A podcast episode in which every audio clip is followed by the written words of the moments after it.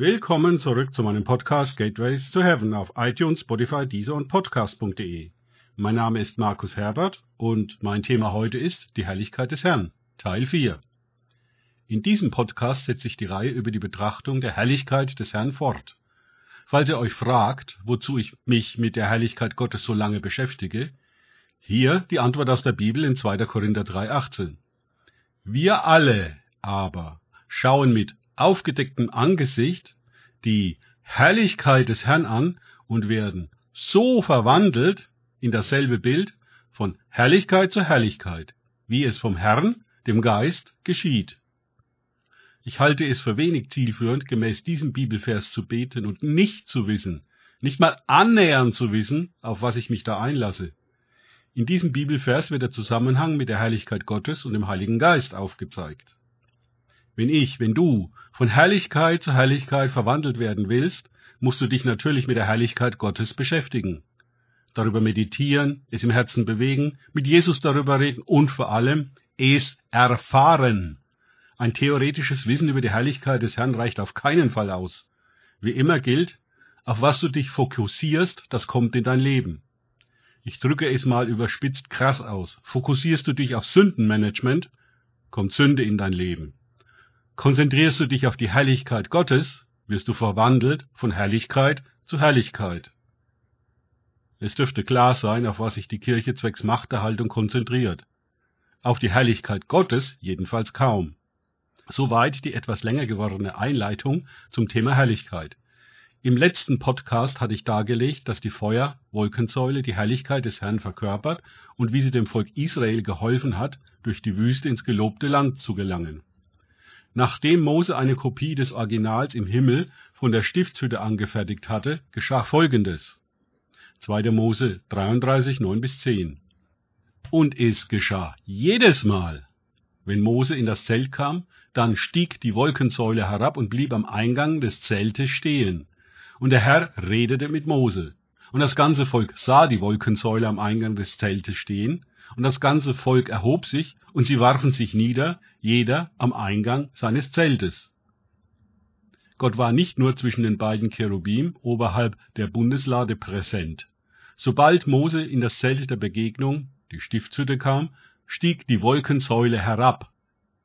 Wie ich letztes Mal gezeigt habe, war in dieser Feuer Wolkensäule der Engel minus JHWH, also Jesus. So konnte Mose im Zelt direkt mit Gott reden, von Angesicht zu Angesicht.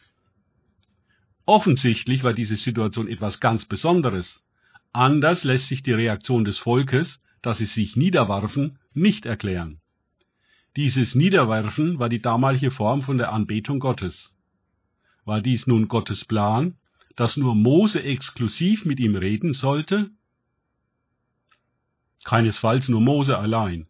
Hier ein paar Bibelverse, die dagegen sprechen. 2. Mose 24, 9 bis 11. Da stiegen Mose und Aaron, Nadab und Abihu und 70 von den Ältesten Israels hinauf, und sie sahen den Gott Israels. Und unter seinen Füßen war es wie Arbeit in Saphirplatten und wie der Himmel selbst an Klarheit. Gegen die Edlen der Söhne Israel aber streckte er seine Hand nicht aus, sondern sie schauten Gott und aßen und tranken. Hier haben wir Mose, drei von den Priestern und siebzig Älteste, die sich in die Herrlichkeit Gottes auf dem Berg Horeb begeben. Also insgesamt 74 Personen, die der Einladung Gottes in seine Gegenwart gefolgt waren. Offensichtlich feierten sie mit Gott ein Festmahl in seiner Herrlichkeit. Dann noch die Szene aus 4. Mose 11, 24 bis 29. Da ging Mose hinaus und redete zum Volk die Worte des Herrn. Und er versammelte siebzig Männer aus den Ältesten des Volkes und stellte sie rings um das Zelt auf. Und der Herr kam in der Wolke herab und redete zu ihm und nahm von dem Geist, der auf ihm war, und legte ihn auf die siebzig Männer, die Ältesten. Und es geschah, sobald der Geist auf sie kam, weissagten sie, später aber nicht mehr. Und zwei Männer blieben im Lager zurück. Der Name des einen war Eldad und der Name des anderen Medad. Und auch auf sie kam der Geist.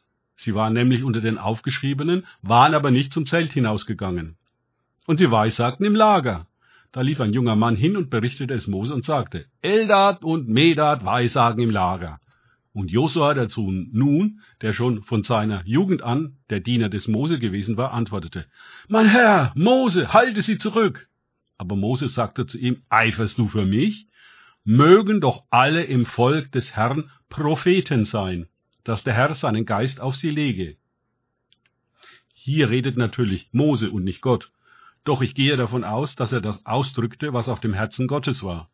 Erfüllt hat sich der Wunsch Gottes dann am Pfingsten, als er den Heiligen Geist ausgoss, prophetisch angekündigt in Joel Kapitel 3, Verse 1 bis 2. Und danach wird es geschehen, dass ich meinen Geist ausgießen werde über alles Fleisch. Und eure Söhne und eure Töchter werden Weissagen, eure Kreise werden Träume haben, eure jungen Männer werden Visionen sehen. Und selbst über die Knechte und über die Mägde werde ich in jenen Tagen meinen Geist ausgießen. Da Jesus Christus im alten Bund noch nicht für unsere Sünden gestorben war, konnte der Heilige Geist, der natürlich auch, wie eingangs erwähnt, die Herrlichkeit Gottes ist, nicht beständig auf bzw. in den Menschen bleiben. Das ist erst im neuen Bund möglich, durch Christus in uns. Weiter mit 2. Mose 20, 18 bis 21. Das war direkt im Anschluss an die Verkündigung der zehn Gebote an das Volk Gottes. Und das ganze Volk nahm den Donner wahr, die flammenden Hörnerschall und den rauchenden Berg. Als nun das Volk das wahrnahm, zitterten sie, blieben von ferne stehen und sagten zu Mose, Rede du mit uns, dann wollen wir hören, aber Gott soll nicht mit uns reden, damit wir nicht sterben. Da sagte Mose zum Volk, Fürchtet euch nicht, denn nur um euch zu prüfen ist Gott gekommen. Und damit die Furcht vor ihm euch vor Augen sei, damit ihr nicht sündigt. So blieb denn das Volk von ferne stehen. Mose aber näherte sich dem Dunkel, wo Gott war. Die Herrlichkeit Gottes ist sehr ehrfurchtgebietend. Die Reaktion des Volkes war, geh du mal, Mose, bezieh du die Prügel, wenn du was falsch, also gesündigt hast. Die typische Reaktion von Menschen, dass sie die Verantwortung weiterschieben.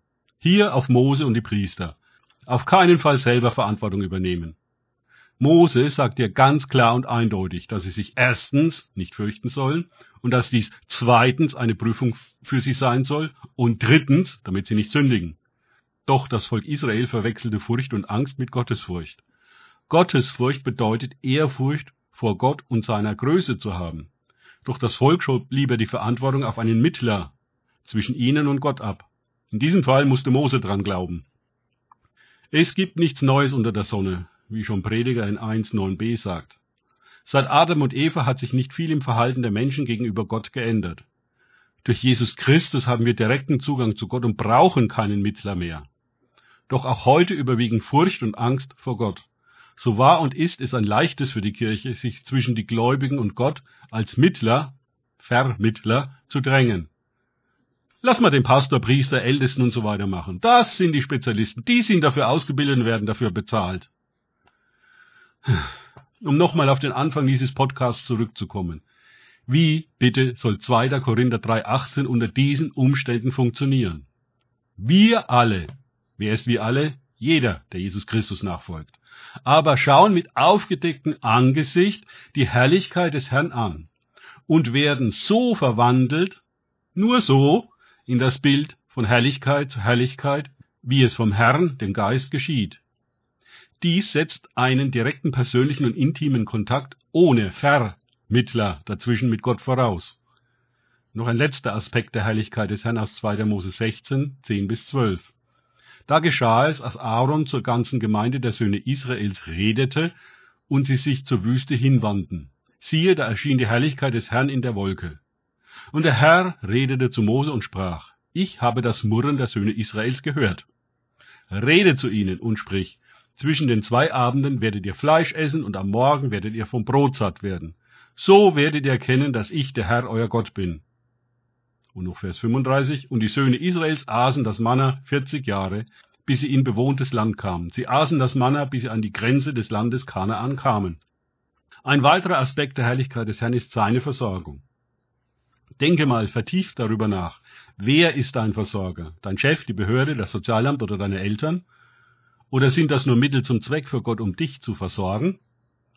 Jesus hat in Johannes 10, 10 folgendes verheißen. Ich drehe die beiden Sätze zum besseren Verständnis mal um.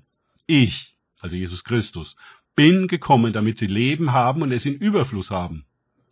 Der Dieb kommt nur, um zu stehlen, zu schlachten und zu verderben. Hast du diesen Überfluss zum Leben oder stiehlt dir der Dieb das beständig und du leidest Mangel? Danke fürs Zuhören. Denkt bitte immer daran, kenne ich es oder kann ich es, im Sinne von erlebe ich es. Erst sich auf Gott und Begegnungen mit ihm einlassen, bringt Leben. Gott segne euch und wir hören uns wieder.